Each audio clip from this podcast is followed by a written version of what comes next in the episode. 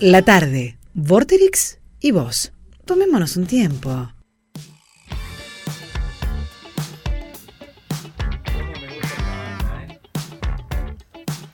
Cómo me gusta esta banda, me encanta. Banda Los Chinos y ya tenemos en comunicación telefónica a Matías. Vamos a hablar un poquito de su show por streaming, del último disco, de todo un poco. Matías, Carla y Ringo te saludan desde acá, desde Mendoza. ¿Cómo estás? Buenas, buenas tardes, ¿cómo andan? Carla Ringo, qué gran nombre. Me gustaría aportar ese, me gustaría aportar ese nombre. Somos dos personas, pero. Somos dos personas diferentes. Sí, sí, sí, Ringo es un gran nombre. Gran nombre, sí, sí, sí. ¿Cómo andan? ¿Cómo Bien, andan? todo bien. ¿Vos? Muy bien, por suerte. Gracias Bien. por este llamado, por esta invitación. Sabés que eh, eh, acá los tres, eh, bueno, Rodrigo es el operador, pero a él no lo vas a poder escuchar su voz, pero a los tres, ah, sí vas a poder escucharlo. A los tres Hola, nos hola. gusta Banda Los Chinos. O sea, es una banda que nos gusta a los tres. Qué grande, qué grande. Bueno, muchas gracias. Así que, Gracias, gracias por el apoyo. claro, acá estamos más como fan que como periodista, pero Y bueno, un poco sí. lo vamos a cuestionar lo mismo ahí enseguida. Le vamos a meter alguna polémica ahí.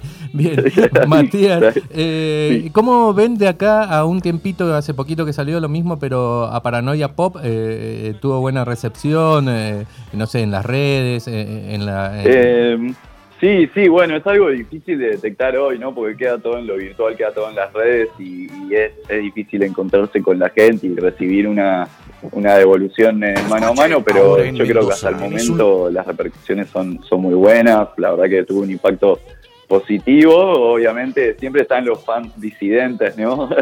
quienes, quienes les cuesta quizás entender un poco más lo que, lo que intentamos hacer esta vuelta o ese cambio que buscamos nosotros para, para Paranoia y bueno, ahí siempre hay, hay gente que no entiende o, quizás tarda un poco en, en entender ciertos temas o ciertas estéticas, pero me parece que eh, en líneas generales el recibimiento fue muy lindo, como que quizás sentí una necesidad también de la gente de recibir un poco de música nueva en estos tiempos, ¿no? Matías, así que ya hay como ponerle chicos fans eh, que dicen yo a, a Banda Los Chinos lo conocía desde Cemento, sería... No.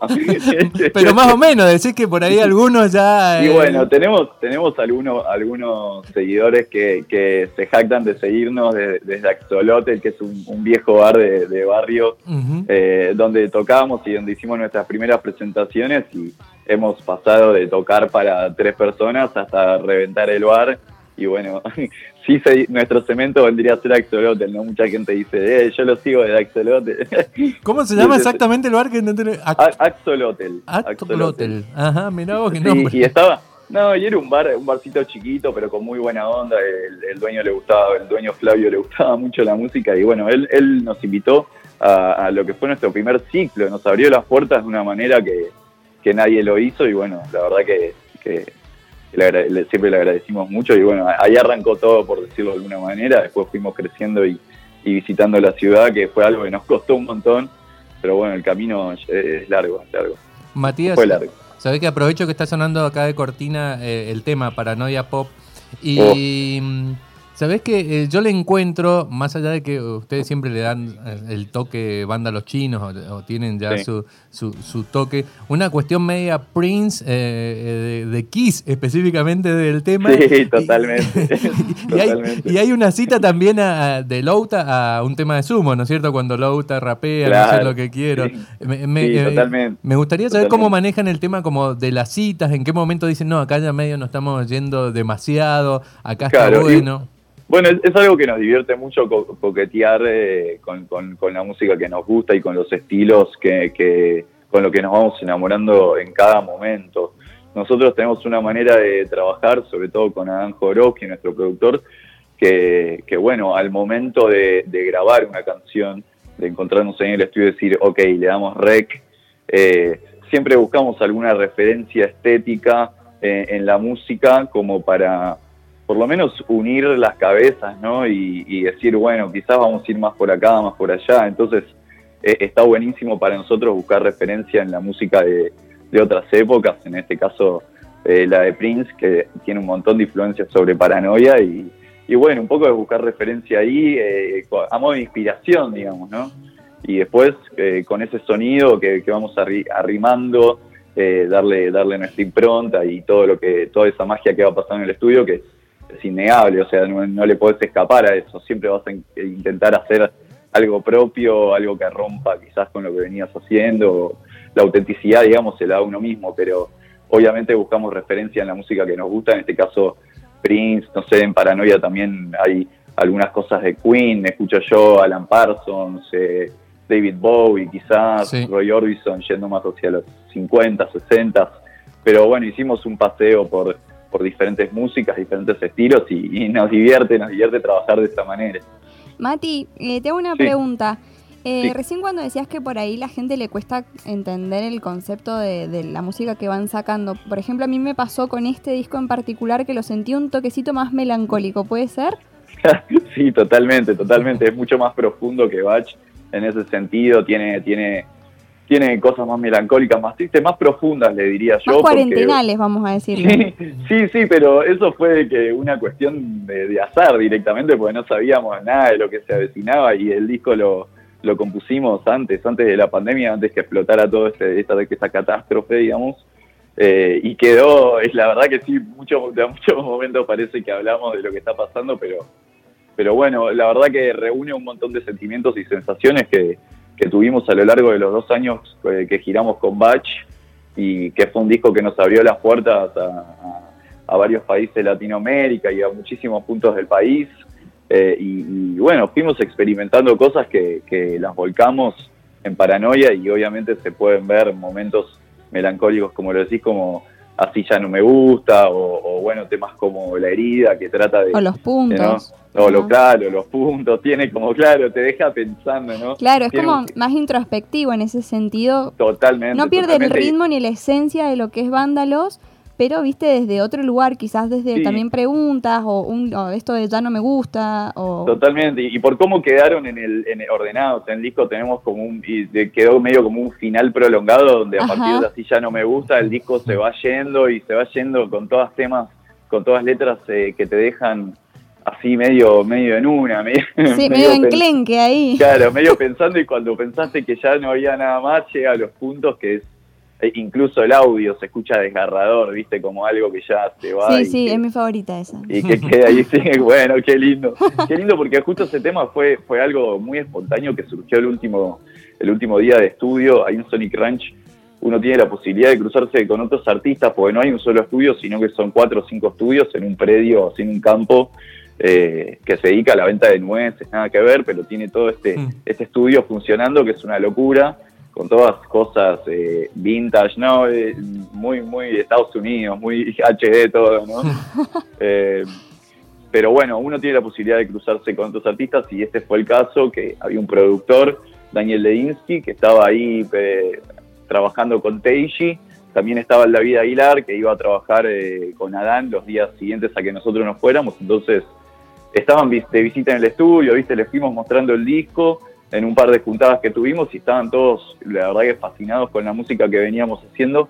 Y, y Chapi tenía el, el demo de, de los puntos, digamos, lo tenía ahí en el bolsillo, viste, cada tanto lo tocaba en la guitarra y estábamos en el último día de, de estudio, ya casi yéndonos y, y Chapi se pone a tocar ese tema en la guitarra, Teiji le encantó y bueno, terminamos grabando ese tema con un solo micrófono porque ya habíamos ordenado todo lo que es el tracking room, digamos, la sala de donde vos grabás, ya estaba todo ordenado, todos los cables enrollados, terminamos grabando ese tema a las 3 de la mañana Ah, con un, tremendo. con un solo micrófono puesto en medio de la sala, nosotros nos teníamos que ir a la mañana ya al aeropuerto, Obvia- obviamente pintaron discusiones, que cómo vamos a grabar un tema más, que ya nos estamos yendo, ya teníamos el disco prácticamente cerrado, yo estaba Claro. con un pie con un pie en el aeropuerto y había un par de los pibes que, que querían grabar y yo no lo podía creer.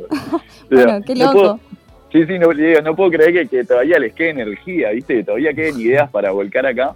Y bueno, fue algo muy espontáneo, muy lindo, la verdad que quedó un temazo. Y bueno, si es de un- uno de tus preferidos, entonces valió la sí. pena. Muchas valió la gracias, pena muchas gracias. A mí no me agradezcas, agradecerle a los demás porque yo estaba guardando todo. Mirá, Matías, ya que dijiste. Pero la verdad que me encanta, me encanta el tema. Hoy, hoy la verdad que agaché la cabeza con los muchachos y le dije, la verdad que Es maravilloso. Sí, es un temón, eh, no tiene desperdicio. Así que hablaba con Adán y Adán me decía, pero ¿cómo no vamos a grabar? Si no, si no queda un tema lindo, no nos meteremos en el disco, pero que al menos hay que intentarlo, decía. Ahí te digo. Todos, Sí. Ma- Matías, eh, Dime, bueno, vos nombraste ahí a los muchachos y nosotros hemos hecho acá periodismo de investigación. No voy a Muy bien. revelar mis fuentes, pero me han tirado eh, el, el dato de que vos sos el que ordena los ensayos. Cuando los pibes, cuando los pibes flashean, divagan mucho, Matías es el que dice, bueno, pibes, vamos, eh, vamos, hay que sí, ensayar. sí, sí. ¿Es así? Totalmente, totalmente. digamos, me, me sale ahí desde la bata del rol natural como de ir marcando el ritmo ¿no? del ensayo y un poco quizás con, con Iña, guitarrista, armamos las listas para los shows, Ah, ¿viste? bien. Y vamos, vamos armando el mood de, de cómo queremos ir llevando el show y, y, bueno, en el medio quizás tranquilizar el show, después explotar al final, cómo arrancamos. Siempre tengo la cabeza muy en eso, entonces después termino ordenando el ensayo, bueno, vamos por acá, vamos a hacer tal tema, tal otro. Eh, Es y una en- función súper importante, Sí. quiero decirte. y sí, sí, porque aparte en la sala hay bastante dispersión, obviamente cada uno tiene su rol y hay mucho trabajo que hacer, entonces llega el momento de tocar y hay alguien que tiene que decir, bueno, vamos, vamos, vamos a sentar eh, el culo ahí en la silla y empezar a hacer los temas porque, porque bueno, obviamente nos gusta llegar a los shows con los temas ensayadísimos, un poco nuestro sonido en vivo se trata de, de, de llegar con el tema tocadísimo, entonces le damos varias pasadas y si hace falta prolongar un solo porque en la grabación quedó más corto, pero en vivo queremos hacerlo más largo y jugar, bueno, todo eso se va dirigiendo ahí en el ensayo y un poco llevamos la batuta ahí con Iña eh, y dirigimos un poco la música y lo que vamos tocando y las- los injertos y lo que vamos haciendo. Chapi también propone un montón. Eh, y bueno, más o menos nos manejamos así para el musical, ¿no? Y fuimos, y hay un par de sorpresitas ahí que fuimos pensando con Iña, con Tomo, el director, con Chapi, que, que bueno, resultan siempre en ideas muy locas, pero sí es cierto que, que hay que poner orden en el, en el ensayo y bueno, es una parte que tengo ahí siempre presente el orden. También el orden, el orden literal, digamos, ordeno las cosas, no solo ordeno a los pibes. Ah, Ya ordeno las cosas, mental. pego una barrida, te Muy- vasos. Ah, muy bien, Me, no. me tienen laburando todo el día. Matías, ya vamos a tirar la data sobre el musical para que la gente que quiere estar, pero mira, eh, la otra data que tengo de periodismo de investigación es que así como sos el que ordena y vos acabas de decir todo lo que haces, también es muy difícil que después de un show te vuelvas al hotel, digamos. Ay, ¿qué, ¿quién ¿Qué me vendió así? sacapicha? Qué malo que sos. Mal. Qué no, malo no, que sos. no es sacapicha, tengo un informante nada más, un informante, no sabemos. ¿Qué- qué- ¿Quién será? ¿Quién será? ¿Quién será? ¿Quién No. será? Quedará la intriga ahí. Y la verdad que me divierte, me divierte mucho bailar, me divierte mucho, la verdad que termino siempre, disfruto mucho del show en vivo yo, es algo que me prende fuego por dentro y me cuesta mucho bajar esa adrenalina que me da pisar un escenario y estar tocando temas frente a, a- a personas, que es algo que lamentablemente no se dio este año. ¿Sabes qué? pero pero es algo, viste, que quedo como en un estado de euforia en donde quiero hacer algo. Obviamente en, en giras me encanta conocer lugares y conocer gente, me gusta mucho la música electrónica, entonces si puedo, si tengo la oportunidad de conocer algún DJ o ir a, ahí al, al N8 a bailar, lo voy a hacer. Lindo, sí. Lo, Matías, lo voy a hacer, ¿viste? ¿sabés Y- qué y decías? he tenido noches muy divertidas, entonces intento como repetir ese entiendo porque, a ver, noches en Mendoza no tengo muchas, después en Córdoba también me gusta salir, me gusta mucho la noche ahí, eh, me he hecho amigos, eh, me he hecho un amigo DJ que la rompe toda, el Close Eye, Ajá. eh, y, y bueno, me encanta que me encanta que se generen esas cosas, ¿no? Que a veces nosotros viajamos en equipo muy grande y si uno no busca esas situaciones, quizás no conoce a nadie porque somos un grupo muy cerrado, quizás a los ojos de los demás, como llegan 15 personas a pisar un lugar y, y bueno, y como siempre tengo un amigo al lado, siempre tengo un compañero de hace 10 años, viste, al lado, o si no es mi hermano, el que me está moviendo las cosas, y si no buscas eh, esa situación que por lo general se da en, en las noches, en la joda, eh, nada, no se da y me divierte un poco eso también. ¿no? ¿Sabés qué, Matías? Eh, yo, bueno, incluso eh, Goyo y me parece que era Iña, no recuerdo ahora, estuvieron en este estudio de grabación. Me gusta Ah, Banda. Los Chinos, pero la única vez eh, que los vi en vivo fue en Cosquín hace poquito, en, en febrero. Hace Ah. poquito, pero parece Ah, un claro. siglo, Ah, digamos. Yo los vi en el Sí, N8. totalmente. Y Mirá. en el N8 vos lo viste, Estaba Carla, en primera sí. fila, Sí. obviamente, sacando fotos. Y en el, también han estado en el origen de I, han estado. Sí. eh, pero más allá de eso, mi pregunta era porque voy a verlos ahí a- a- al, al Cosquín y arrancan ustedes eh, con vámonos de viaje. Y después, Sí. y después mantienen el nivel, o sea, arrancan con un hitazo, mantienen el nivel y lo suben. Eh, Está buenísimo eso, no es fácil. Claro. Increíble. Porque Bueno, viste que muchas- muchas bandas se dejan el hit para el final. eh, Claro. ahí para- no, ustedes No le importa vámonos nada. de viaje. Vamos. Y después Claro. eh, la sostienen, es increíble. Digo, y la suben. bueno, Eso es lo que te comentaba de los ensayos. los ensayos, eh, claro. En la pregunta anterior, viste que vamos como jugando y tratando de, de darle una vueltita más de rosca a los temas para que para que tengan su encanto en vivo. Entonces vos quizás conoces el tema, pero en vivo te metemos una parte nueva y bueno, todas esas cosas te van entreteniendo, te van llevando por estos climas, viste, que pensamos y diseñamos cuando pensamos en un show Sí, cuando además, pensamos en, en Ah. qué, viste, que el público, qué, qué, o lo que vos querés generar, bueno, cuándo, cuándo querés bailar, cuándo querés bajar, cuándo... También está esa parte que le armamos a tu órbita, que la sube mucho. Y Sí, bueno, también con los genial. temas viejos, Sí. claro, dije tu nombre, también le armamos algún corte, algo que algo que le dé una vuelta más roca al tema, y así el show te va llevando por, por varios estados, entonces no, no te quedás solo en el, en el Sí, hit, no solo de los estados, sino también que el clima y el ambiente que se genera es de, o sea, es muy lindo en el sentido de que ustedes, justamente ahora me doy cuenta, se nota que tienen los temas muy aprendidos, que están muy relajados con lo que hay que hacer, entonces le pueden sumar, digamos, ese disfrute de su parte sí, sí. que se transmite muchísimo con la gente. Sí, es re difícil de lograr, me imagino. fue muy difícil de lograr, sí, porque es, es, un, es un camino que llega a un punto que es medio personal, ¿no? Cómo, cómo vas amigándote con la música, cómo vas de- de- desarrollando tu, tu personaje o tu, o tu, yo en el escenario. Y, me parece que viene con, tocar. O sea, es tocar y tocar y tocar, girarnos ayuda un montón, conocer públicos diferentes, que de repente llegas a una ciudad y no fuiste nunca, y la gente te da un amor que, bueno, eso te va soltando, te va como dando una confianza, quizás una seguridad para el próximo show, eh, nada, aflojarte. Y, y sí, es algo que nos comentan mucho, el, el disfrute que se ve desde abajo hacia el escenario, y me alegro que así sea, porque hay momentos que estamos, que estamos medio en otra, ¿viste? Como, ¿Sabés que yo, yo observé, a- a- estaba mirando a Goyo y, y que ya es eh, un Dárgelos eh, más joven, Claro, digamos. Eh, se carga un personaje Sí, ahí tremendo. en escena pero, una cl- claramente en los dos primeros temas algo no le gustaba de cómo se escuchaba, pero él Ah. frente al público era, era Dárgelos explotando, Jagger bailando, Claro. y después se daba vuelta y veía que daba indicaciones preocupado, pero después daba, o sea, es, Sí, es- sí. es increíble Claro. el concepto de show. Se disocia bastante. Claro, cara, ¿no? y, y que sabés que, que si no, eh, el, el cantante que te transmite que tiene problemas de sonido, te preocupás vos también, o sea, y queremos Sí,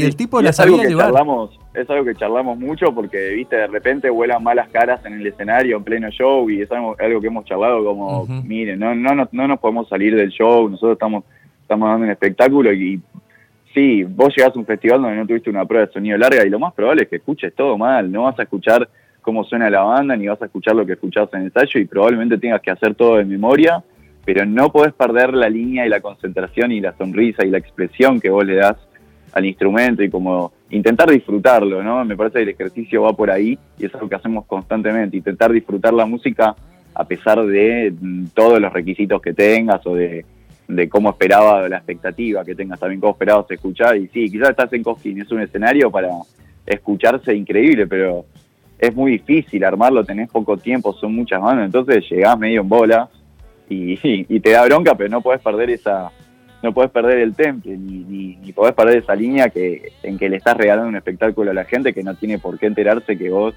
estás mal flasheando con que escuchás mal, ¿no? Totalmente. Entonces, es un poco el sacrificio y el amor por el espectáculo y el momento, y bueno, olvidarse que escuchás mal y, disfrutar. Es un ejercicio muy difícil, pero que, como decía antes, lo trae el ruedo, como la, cantidad de veces que vos puedas probar y aprender y volver a tocar y volver a tocar y de cada tocada vas a aprender algo y te vas a llevar alguna corrección para hacer.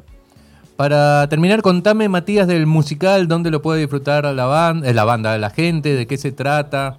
Bueno, el musical es una, es una propuesta que armamos especialmente para este momento donde no quizás no teníamos muchas ganas de hacer un streaming en el que estuviéramos formados como solemos formarnos en el escenario, mirando a un público que no está ahí. Entonces, eh, nada, intentamos armar algo distinto, algo que lo que le llamamos musical y luego lo empezamos a armar. Así que es una suerte de película, hay están los temas enganchados y te van contando una historia y, metimos eh, algunas algunos artistas, como hay invitados bailarines, hay una cruz de danza, hay, hay intervenciones actorales y bueno, se trata de darle una vuelta de rosca artística a, nuestra música, al disco, quizás que acompañe el concepto que nosotros habíamos armado en el ranch. Se puede ver por la página de movistaranena.com.ar. Mañana se sacan las entradas por Live Pass y mañana eh, va a haber eh, nuevas funciones, va a haber funciones en horarios distintos. Así que, bueno, pueden entrar a, sacar entradas y elegir el horario deseado. Genial. Genial. Acompaña mucho a lo estético también, ¿no? sí, sí, sí, la verdad que fue una, fue una locura. Me atrevo a decir que es una de las producciones más grandes que hemos hecho eh, a nivel equipo, a nivel estructura, a nivel lugar, a nivel todo, la verdad. Tuvimos que incorporar gente por todos lados. Trabajamos con una productora audiovisual que es Mama Húngara. Estuvo a cargo del director, obviamente, que es Tomás Terzano, un amigo y que, nos fue acompañando y crecimos juntos básicamente estos últimos 10 años, cada uno en lo que hace. Eh, y, no, no, no te puedo explicar la cantidad de gente que hubo, eh, lo, inmenso que era el lugar, lo difícil que fue hacerlo, porque, porque en un lugar tan grande fue difícil la comunicación, fue difícil incluso volver al escenario, ¿no? Y, conectarse y como formarse diferente. Hemos formado una ronda eh, gigante en un escenario cuadrado, bueno, ya verán la apuesta no quiero spoilear mucho, pero hay algunos videos dando vueltas con, con imágenes de lo que fue. Eh, y bueno, es un espectáculo que dura una hora y de todo, así que lo recomiendo, lo recomiendo porque fue un desafío enorme para nosotros y quizás una forma de volver y dejar una huella este año que, que fue muy difícil hacer cosas. Movistar Arena y Live Pass, así que ahí sí, se sacan las tickets por live, se sacan los tickets por Live Pass y ahí está toda la información en nuestro Instagram arroba los chinos eh, está el link para sacar las entradas. Ahí yo había dejado una historia comentando un poco cómo va a ser la movida de mañana, con el, link para deslizar y te lleva directo ahí. Así que está todo, está todo dado para sacar el ticket y, y mañana verse ese show, que es un lindo programa para tomar una birrita y, bueno, disfrutarlo. Te mando un abrazo grande, Matías, y al resto de los bandos chinos. Bueno, les transmito los, los cariños y, saludos por allá también. Me encantó hablar con ustedes y bueno, muchas gracias. Escuchamos el tema, Carla. Eh, los puntos, por favor, Rodri. Ya veo la hora de volver a Mendoza. ¿eh? sí, te esperamos con vinito y asado. Oh, por favor, la provincia más linda de todas. Vamos. A todos les decís lo mismo, a los de Córdoba no, no, Ahí tienen de todo, ahí tienen de todo. Están, están como quieren, no se pueden quejar. Estamos equipados, sí, sí. sí bueno, abrazo grande. ¿eh? Muchas gracias. Chau, chau.